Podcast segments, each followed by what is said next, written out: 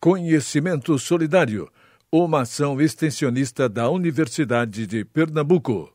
Olá, pessoal. Desejo que vocês estejam bem, mesmo em meio a essa situação de pandemia que estamos vivendo atualmente. Aqui quem fala é a professora Patrícia Endo, sou coordenadora acadêmica da UPE Caruaru, membro permanente do Programa de Pós-Graduação em Engenharia da Computação e pesquisadora líder do grupo de pesquisa DotLab Brasil. Hoje, dando continuidade à nossa série, utilizando tecnologias da informação no enfrentamento e na análise da Covid-19, trouxe para vocês uma outra convidada bastante especial, a professora doutora Luciana Lima, da Universidade Federal do Rio Grande do Norte. O tema que iremos dialogar hoje é distanciamento social e características socioeconômicas em tempos de Covid-19. Olá, professora Luciana, tudo bom? Olá, Patrícia, tudo ótimo. Quer dizer, né, dentro das, da, das medidas possíveis, né, desse cenário de, de pandemia que não está fácil, né?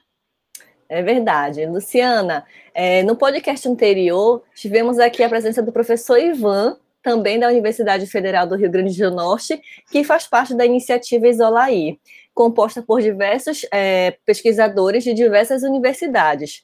E o mais interessante dessa iniciativa Isolaí é que esses pesquisadores fazem trabalham em áreas bastante diferentes. Como é que está sendo para você, especialmente, né? Porque acho que a maioria do pessoal é da área de computação. Então, como é que está sendo para você trabalhar com essa interdisciplinaridade dentro do grupo Isolaí? Bom, é, eu acho que trabalhar com pessoas de outras áreas assim nos enriquece muito, né? Então, eu acho que o processo de troca ele é muito fomentado. Como você disse, eu sou a pessoa que tem a formação mais distinta do grupo, né? Eu sou demógrafa.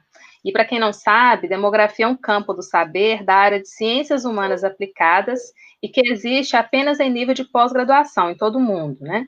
No Brasil, por exemplo, há apenas quatro programas de demografia, né? Sendo o PPGDEM, que é o programa de pós-graduação em demografia da UFRN, é, o qual eu estou na vice-coordenação, o um único fora da região centro-sul do país. Né? Então, a gente também está tá numa região né, mais é, é, distante lá da região Centro-Sul, que tem os outros cursos são de Rio, é, Belo Horizonte e São Paulo. Mas, assim, é, além de toda a questão da, da, interdisciplinaridade, né, eu falei dessa questão do acréscimo, mas também, assim, às vezes é, constitui um desafio, né, para é, dialogar com outras áreas, né, embora a equipe seja muito aberta, é, seja assim, a gente né, tem trabalhado de uma forma assim, com uma sinergia muito boa, e essa questão da interdisciplinaridade eu acho que é mais interessante nesse contexto virtual. Né? Você mesma, eu te conheci virtualmente. Verdade, a gente ainda, a gente ainda não se encontrou fisicamente, né? Exato. E, e, outros também, né? Acho que tirando o professor Ivan e a Gisliane, os demais são assim, eu, os da UFRN eu via é de passagem, né, lá no campus. É, então, então assim, é uma tem sido uma experiência é, bem peculiar, né, é, dessa, dessa do trabalho do Isolaí no contexto em que nós estamos vivendo e além dessa questão de dar confluência às, às distintas áreas. É, é, bastante interessante mesmo, né, professora? É, a gente poder ter, é, infelizmente teve, veio a partir da pandemia, né? Mas essa oportunidade que a gente teve de se integrar e trabalhar junto, eu acho que foi extremamente frutífera. Está sendo, na verdade, né? Extremamente é. frutífera. Então, eu queria aproveitar que você está aqui hoje no nosso podcast é, e falar um pouquinho sobre uma área um pouquinho diferente, né? A gente tem discutido muito aqui sobre tecnologia e computação. Então, uhum. eu queria aproveitar que você é da área de demografia e eu queria que a gente pudesse ouvir um pouquinho de você, assim, olhando na perspectiva da demografia, né? Quais são uhum. os pontos? É, a gente tem analisado aí sobre distanciamento social, né? Na, pela iniciativa Isolaí. Então, como é que você vê com, nessa perspectiva assim um pouquinho mais diferente, né, de, de não só olhar com, do lado de computação de números, quais são os pontos que você gostaria ou poderia destacar aqui para a gente é, sobre distanciamento social e características socioeconômicas é, em meio a essa pandemia? Bom, é, a demografia, ela estuda a dinâmica populacional, ou seja, é, mortalidade, fecundidade e migração. Né? Nesse momento, a componente é, que tem mais, é, é, é, mais evidente é a mortalidade, né? E todos, e aí a, a, também a morbidade, né? Que são os adoecimentos. Então, esse é um ponto que, em geral, os demógrafos estão desenvolvendo. No Isolaí, eu estou tendo a oportunidade né, de é, estudar ou situar a demografia num, uma, por uma outra perspectiva e para além da mortalidade.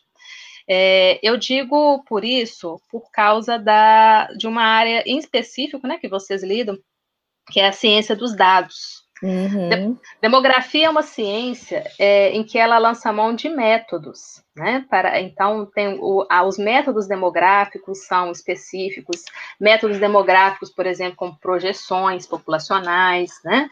É, então, ela tem um campo metodológico bem próprio, bem peculiar dela, e que também se apropria de é, métodos estatísticos, né? Eu sou mais da modelagem estatística, tá? da modelagem formal demográfica, não é algo que eu exploro muito, né?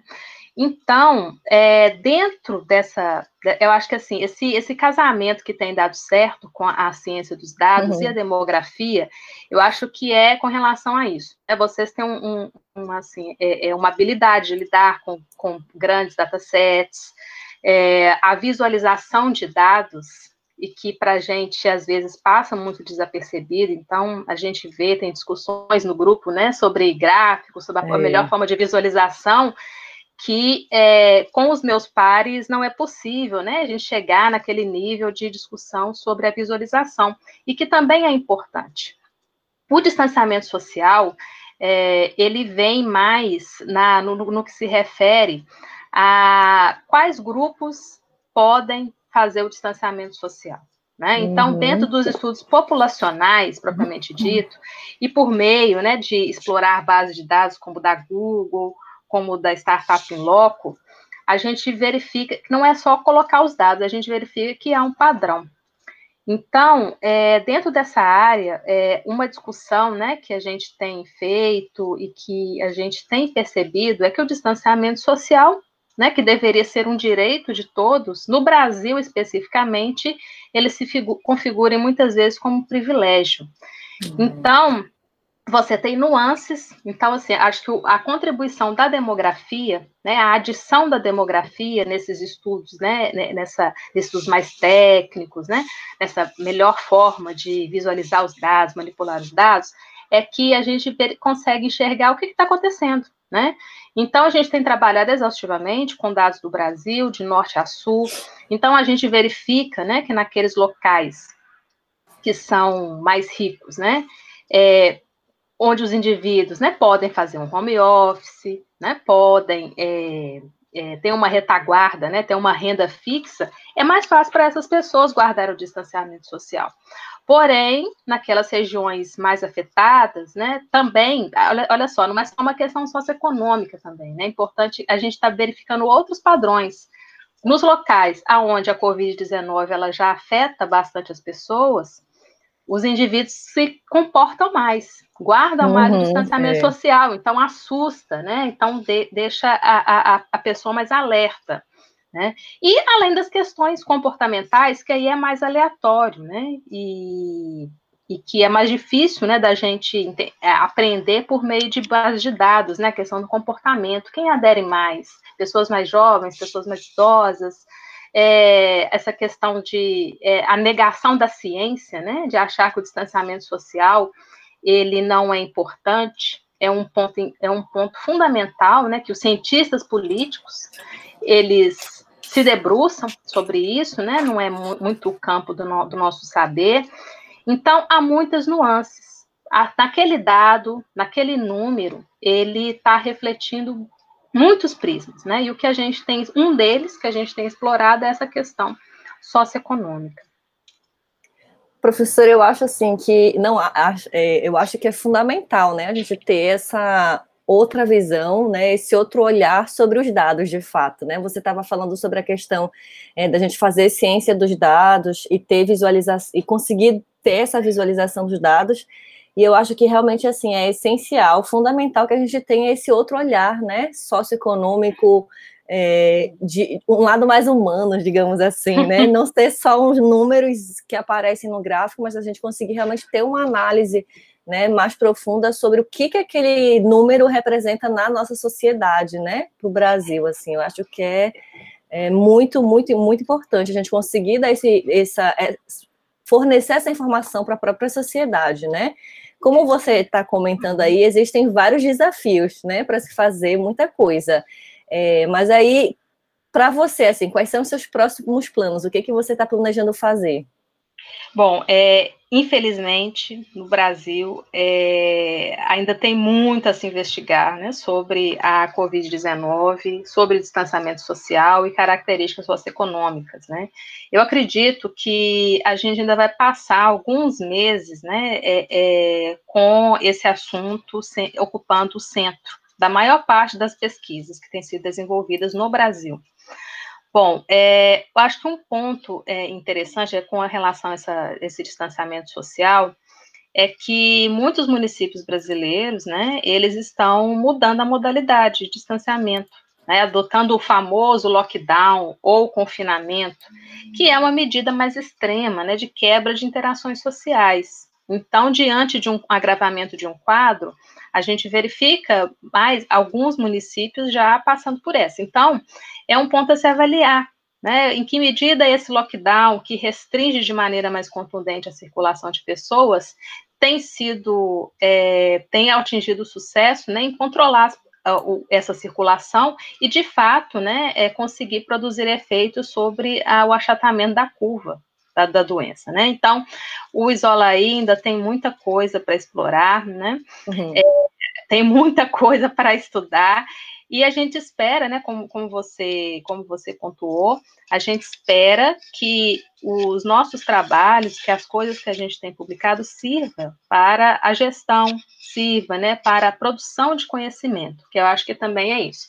Não é só dado pelo dado e nem uma análise, né, sem sem ter o número, sem ter a métrica. É uma via de mão dupla e o que a gente quer, é, no fundo de tudo, é contribuir. É verdade. Então, é isso, pessoal. Eu queria agradecer imensamente a professora Luciana pela participação no nosso podcast e também gostaria de agradecer a todos que estão nos ouvindo. Se cuidem e cuidem dos seus. Até mais.